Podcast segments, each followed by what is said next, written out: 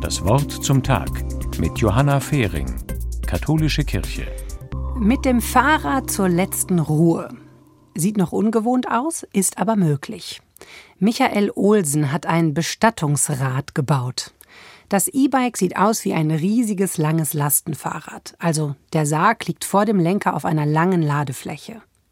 Der Oldenburger Künstler ist damit erstmal durch die Stadt gefahren und hat geschaut, wie die Leute reagieren. Das war ganz unterschiedlich. Grinsen, wegschauen, Kopfschütteln.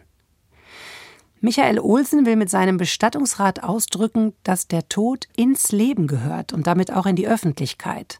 Für ihn ist es schwer zu ertragen, wenn schwarze Autos mit zugezogenen Gardinen an ihm vorbeifahren und er weiß, darin liegt ein verstorbener Mensch.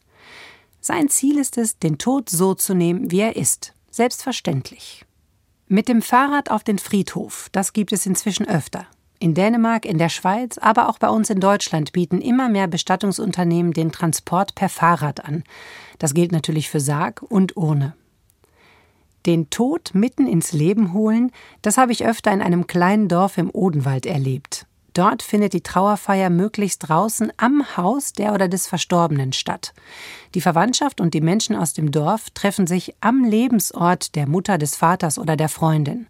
Dort am Haus wird Gottesdienst gefeiert und dann geht es gemeinsam mit dem Sarg oder der Urne auf den Friedhof. Der Weg ist relativ weit und er geht bergab. Die Menschen, die den Sarg schieben oder die Urne tragen, müssen ganz schön aufpassen.